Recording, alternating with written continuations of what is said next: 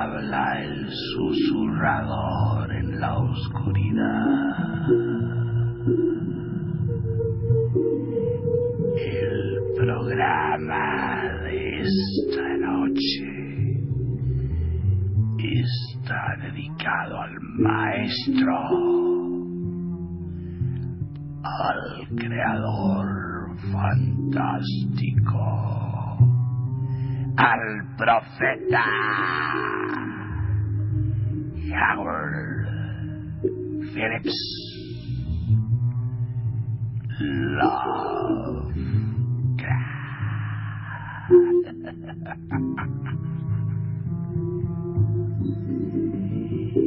El maestro nació en Providence, Rhode Island, un día 20 de agosto de 1890. Su padre, Parecico, muere cuando el maestro tenía escasamente ocho años de edad. Había sido un gran lector y logrado poseer una biblioteca más o menos amplia donde el niño y más tarde el adolescente busca refugio espiritual y seguramente también corporal en un afán de aislarse de un medio familiar extremadamente conflictivo y tenso y descansar de las flaquezas que su físico débil y enfermizo le imponían. Su madre le protegía o le sobreprotegía obstinadamente. Y era también enferma y débil y numerosos críticos caritativos la calificaron de neurótica. Los no caritativos la declararon loca.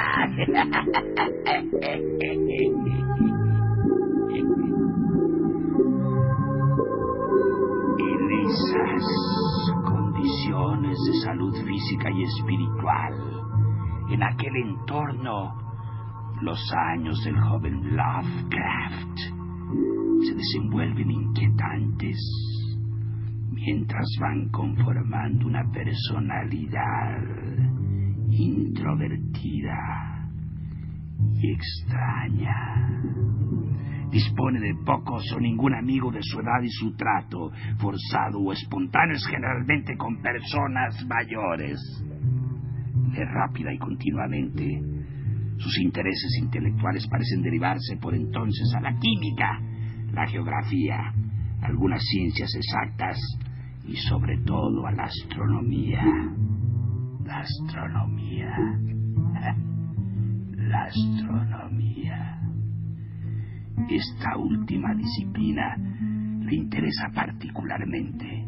Y niño aún publica artículos sobre el tema en el Tribune de su ciudad natal, la que por otra parte también fue cuna de Edgar Allen Poe, el maestro de maestros, Edgar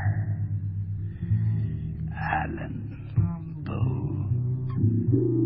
la necesidad de Howard Phillips Lovecraft de escribir había ya comenzado mucho antes con poemas de tipo familiar, desde muy pequeño, y a los 13 años escribe su primera historia, La bestia en el sótano, donde ya puede apreciarse su inclinación a lo trágico y a lo sobrecogedor. Esta noche, prepárense escucharemos, sí, oiremos temblando uno de los cuentos favoritos de su cerebrita del repertorio de Howard Phillips Lovecraft. Un cuento que seguramente les permitirá dormir tranquilos esta noche, como decía el monje. El monje. El monje. El monje loco que en paz descanse. ¿O qué? Sin paz. Descanse.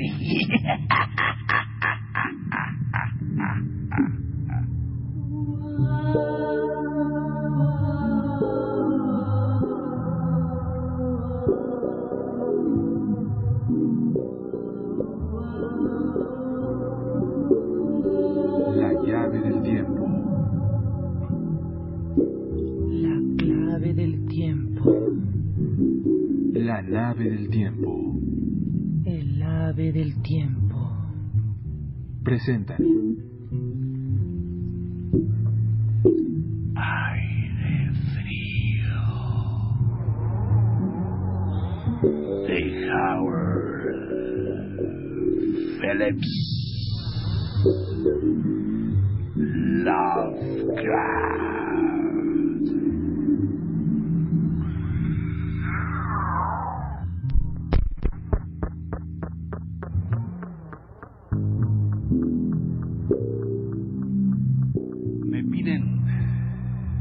Explique por qué le tengo miedo a las corrientes de aire. ¿Por qué me estremezco más que los otros al entrar en una estancia helada? ¿Y por qué siento verdaderas náuseas cuando en los días de otoño me sorprende sin abrigo una tarde de frío? Hay quienes dicen que el frío produce en mí los mismos efectos que en otros el olor de la corrupción. No lo niego. Lo único que puedo hacer es relatar la más horrible aventura de mi vida y dejar que ustedes juzguen si ella no explica mi rareza.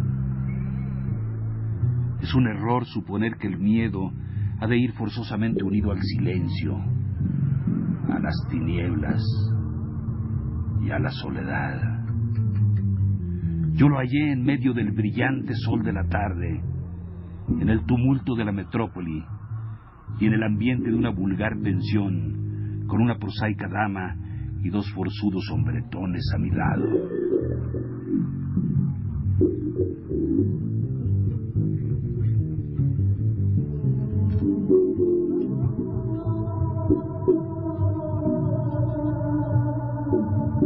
En la primavera de 1923 me había asegurado un terrible y mal pagado trabajo en una revista de Nueva York y siéndome por ello imposible pagar mi estancia en un hotel de primer orden, empezó mi peregrinación de una casa barata a otra, en busca de un cuarto que reuniera cualidades de limpieza, muebles algo resistentes y un precio razonable.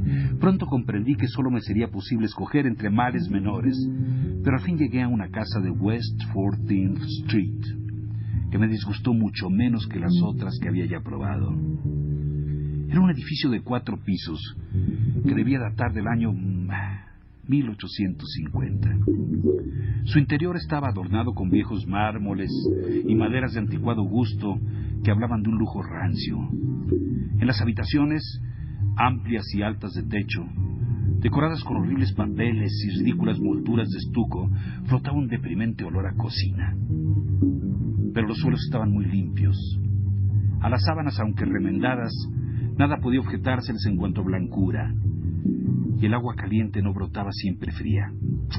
Por ello consideré el sitio muy apropiado para invernar en él hasta que se me presentase una oportunidad de mejorar mis ingresos. La patrona, mujer barbuda, era española y se llamaba Josefa Herrero. Nunca me molestó con protestas por tener demasiado tiempo encendida la luz. En cuanto a mis compañeros de hospedaje, eran casi todos españoles, tan tranquilos y poco comunicativos como puede desearse. Solo el intenso tráfico en la calle resultaba molesto en aquella beatífica casa.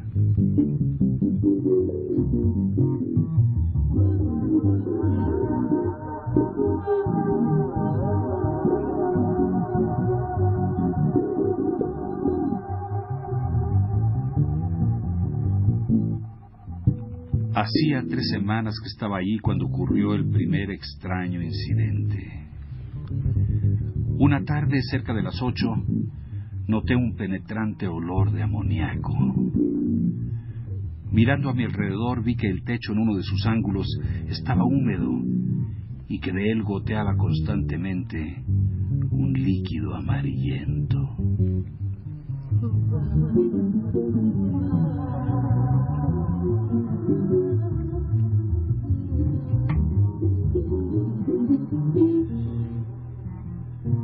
Deseando impedir la continuación de aquello, corrí a la planta baja a decir a la patrona lo que estaba ocurriendo en mi cuarto. La mujer me aseguró que todo quedaría arreglado en un momento. Al doctor Muñoz se le habrán vertido sus productos químicos. Explicó mientras subíamos. Está demasiado enfermo para cuidarse, pero no quiere que le ayude ningún otro colega. Su enfermedad es muy extraña. Se pasa el día tomando unos baños que huelen de una manera muy rara y no puede soportar el calor. Él mismo arregla el cuarto. Su habitación está llena de botellas y máquinas. No ejerce su carrera, pero hubo un tiempo en que fue un médico famosísimo. Mi padre oyó hablar mucho de él en Barcelona. Hace poco que curó maravillosamente el brazo del plomero que se hirió el otro día. Nunca sale de la casa y mi hijo Esteban le trae todo cuanto necesita. Su comida, su ropa, sus medicinas y sus productos químicos. Dios mío, la cantidad de sal amoníaco que consume este hombre.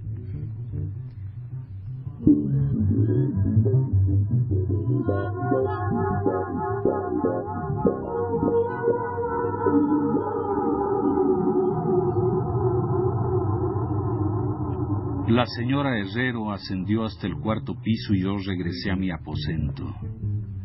El amoníaco dejó de caer. Y mientras yo limpiaba el suelo y abría la ventana para ventilar la habitación, oí sobre mi cabeza los pesados pasos de la patrona.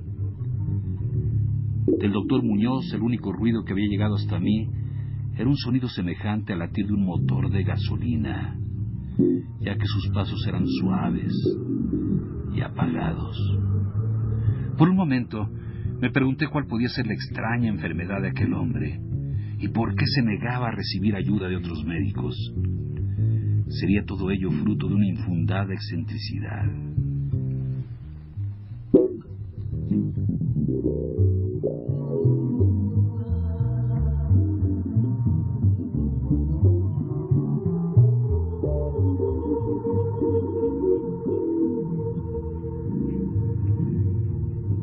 Posible que jamás hubiera conocido al doctor Muñoz a no ser por el ataque cardíaco que me dio una tarde mientras estaba escribiendo en mi habitación.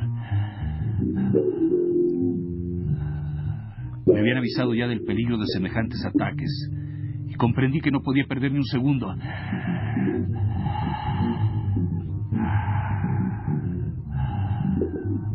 Recordando que me dijera la patrona acerca de la ayuda prestada por el doctor al obrero, subí como pude hasta el cuarto piso y llamé débilmente a la puerta del aposento situado encima del mío.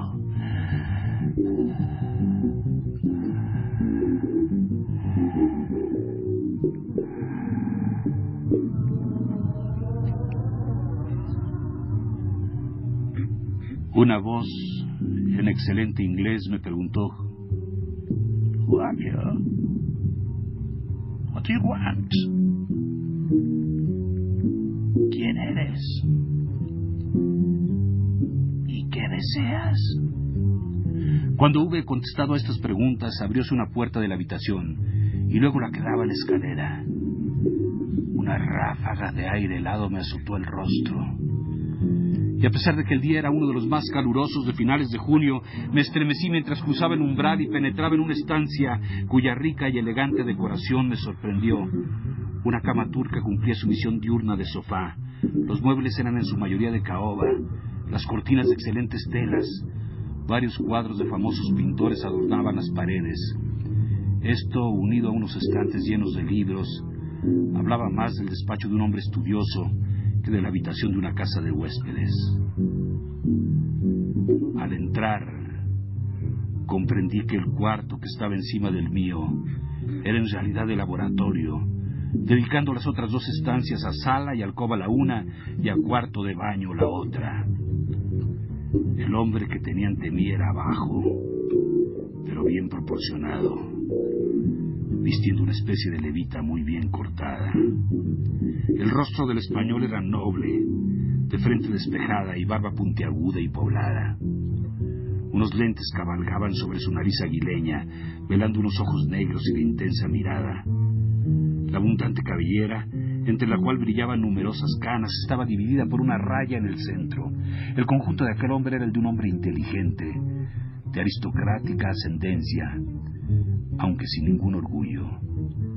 Sin embargo, al ver al doctor Muñoz por vez primera, experimenté una repugnancia que nada parecía justificar. ¿Acaso esto puede explicarse por la intensa palidez de su rostro y la frialdad de sus manos? ¿O acaso fue la baja temperatura del cuarto aquel? Pues semejante frío era normal en un día tan caluroso. Y lo anormal siempre excita la desconfianza y el miedo.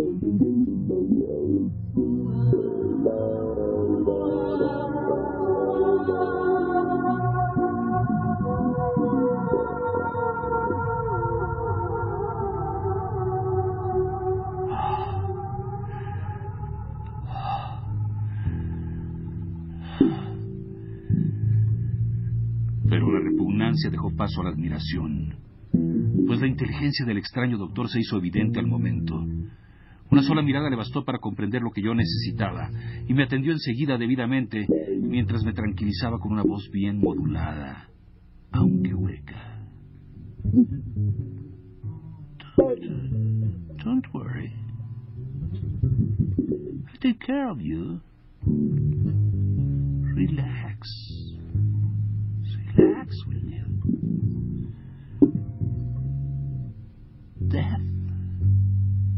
my enemy. I'll win fight. Luego empezó a decirme que era un enemigo declarado de la muerte y que había gastado toda su fortuna y perdido todos sus amigos por dedicar toda su vida a una serie de raros experimentos para derrotarla. Parecía ver en él algo del fanático bondadoso. Comprendí que le complacía mi presencia, pues mientras preparaba una mezcla de distintos productos químicos, fue explicándome sus recuerdos de tiempos mejores. Su voz, aunque extraña, era suave, y mientras las sentencias brotaban con fluidez de sus labios, apenas se notaba que respirase. Procuraba hacerme olvidar mi estado explicándome sus teorías y experimentos. Con el mayor tacto me consoló por lo débil de mi corazón, insistiendo que la voluntad es mucho más fuerte que la misma vida orgánica. Así, aunque al cuerpo le faltara alguno de los órganos vitales, si la voluntad era bastante fuerte, el individuo podría seguir viviendo. Algún día, prosiguió, te enseñaré a vivir consciente aún, sin víscera cardíaca. Me contó que tenía una serie de complicadas enfermedades que exigían un régimen de vida muy exacto. Necesitaba un frío constante. Una elevación notable de la temperatura le afectaría de un modo fatal. La frialdad de su cuarto, unos 55 o 56 grados Fahrenheit, manteníase por un sistema de refrigeración por amoníaco, producido por un motor de gasolina, cuyas bombas había oído bastantes veces desde mi aposento. Aliviado del ataque en un tiempo maravillosamente breve, abandoné la nevera del español convertido en un discípulo devoto del recluso. Después de esto le hice numerosas y abrigadas visitas, escuchando las explicaciones sobre sus secretos experimentos y los casi milagrosos resultados obtenidos, temblando un poco mientras examinaba los viejos volúmenes de su biblioteca. Debo añadir que, entre tanto, el tratamiento que me administraba me había curado para siempre de mi enfermedad. Al parecer aquel médico no se burlaba, como otros, de las hechicerías y magias de la Edad Media, pues estaba seguro de que en los libros de medicina de aquellos siglos había fórmulas verdaderamente maravillosas.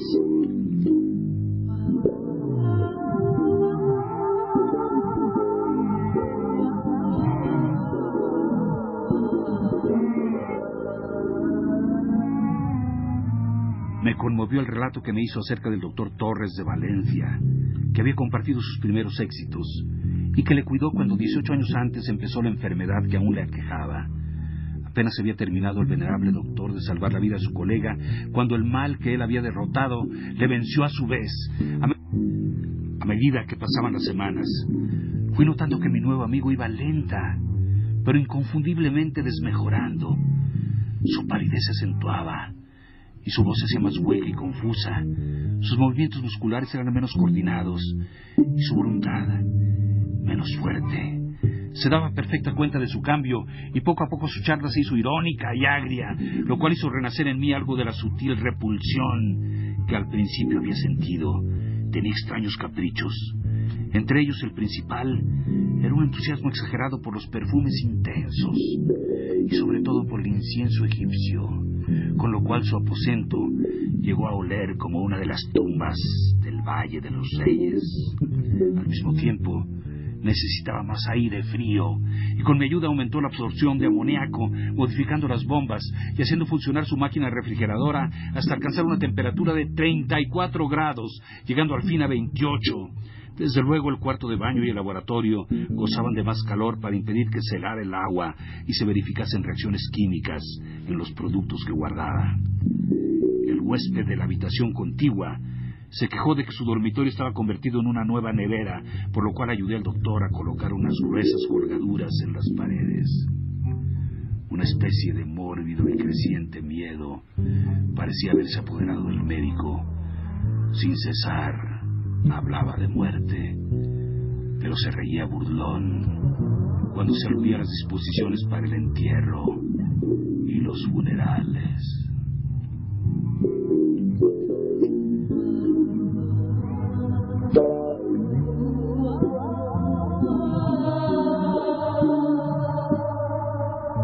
Por momentos iba convirtiéndose en un desconcertante y terrorífico compañero, aunque era tanta mi gratitud por la manera que tuvo de curarme, que no quise abandonarlo en manos de los extraños que le rodeaban. Yo mismo cuidaba de limpiar el polvo de su habitación, comprar sus alimentos y atender a todas sus necesidades, abrigado de un grueso suéter que había adquirido especialmente para entrar en su cuarto.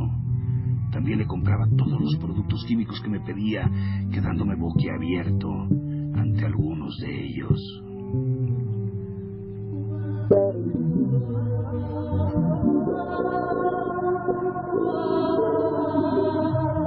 Una creciente e inexplicable atmósfera de pánico parecía formarse en su cuarto.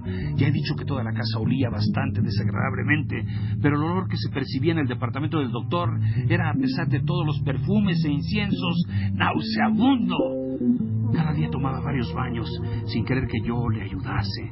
La señora Herrero se persignaba cada vez que le veía y hasta prohibió a su hijo que fuese a hacer ninguno de los encargos del médico.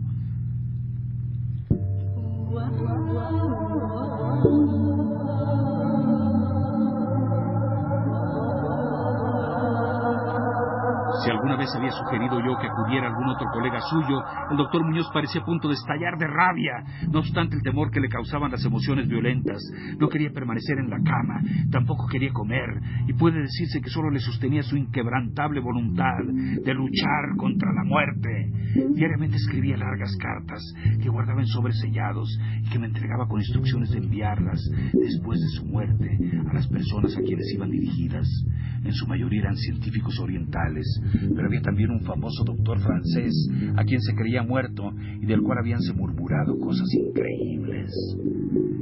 El curso de los acontecimientos hizo que yo tomase la decisión de quemar todas aquellas cartas sin abrirlas.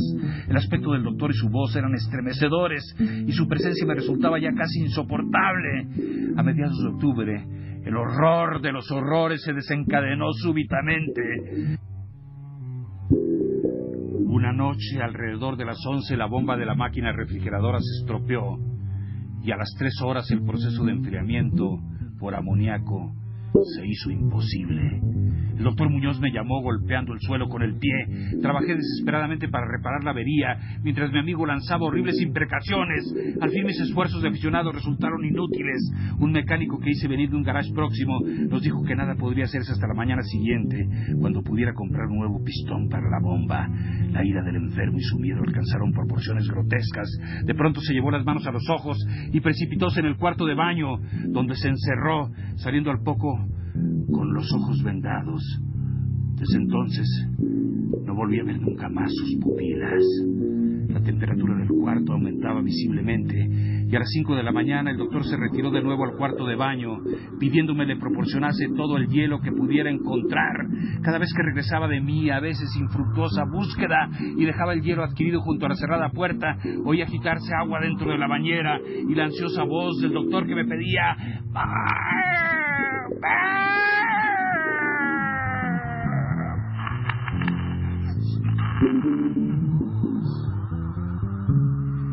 Al fin nació el día sumamente caluroso y las tiendas empezaron a abrir. Pedí a Esteban que se encargara de comprar hielo mientras yo iba a adquirir un pistón para la bomba, pero siguiendo las órdenes de su madre, el chiquillo se negó a hacer lo que le rogué. Al fin, Llamé a un desocupado que encontré en la esquina de la octava avenida y le propuse que transportara el hielo que Muñoz necesitaba. Entre tanto me dediqué de lleno a buscar el pistón. Esta tarea parecía interminable y mi rabia era por lo menos tan violenta como la del enfermo a medida que las horas iban pasando sin hallar lo que tan preciso le era al doctor. Por fin a mediodía Encontré la pieza en una tienda de la parte baja de la ciudad.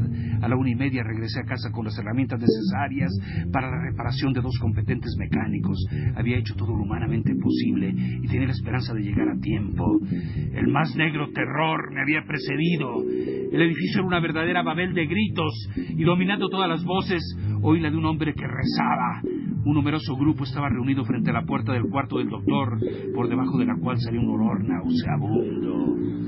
Al parecer, el hombre a quien yo encargué llevar el hielo al hacer su segundo viaje había huido lanzando gritos de terror y con los ojos fuera de las órbitas.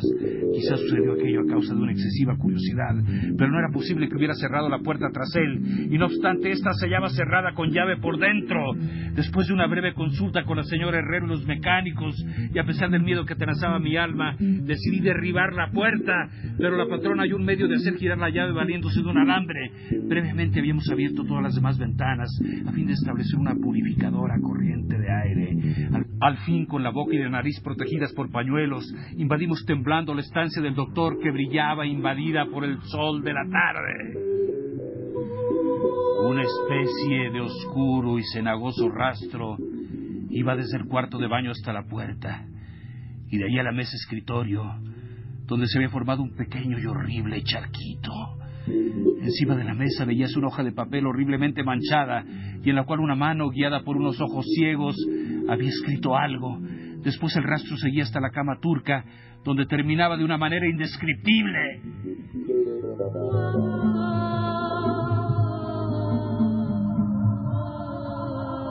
Lo que estaba había estado sobre la cama, no puedo ni me atrevo a explicarlo.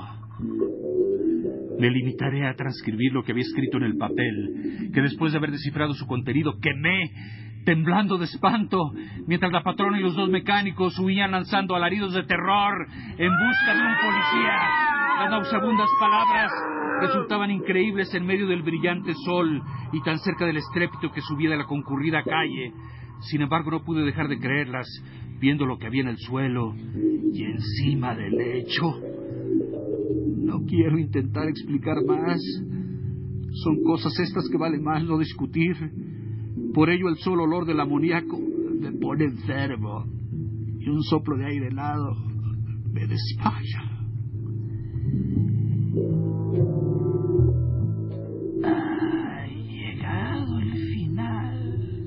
Decía la nota aquella. El hombre que traía el hielo ha mirado y ha oído. El calor aumenta por segundos y mis tejidos no pueden resistir. Supongo que recordará lo que le dije acerca de la voluntad, de los nervios y del cuerpo, que podía seguir viviendo después de haber cesado de trabajar los órganos.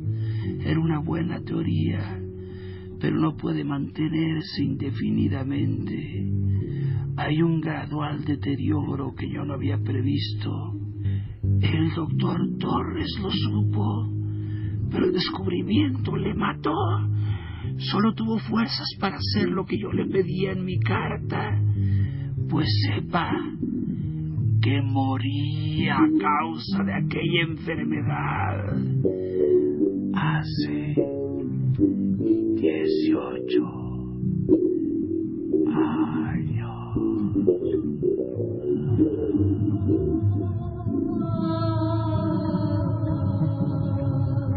La llave del tiempo. La llave del tiempo. La clave del tiempo. La clave del tiempo. La clave del tiempo. La nave del La nave del tiempo. El ave del tiempo. El ave del tiempo. Presentaron Aire frío de Howard Phillips Lovecraft. Cantando Sol Herrera. Musicalización Roberto Aimes. Realización técnica Carlos Montaño. Narración, producción y dirección Juan López Moctezuma. Juan López Moctezuma. Locutora Montserrat Torres Landa. Locutor Homero Bazán Lonchi.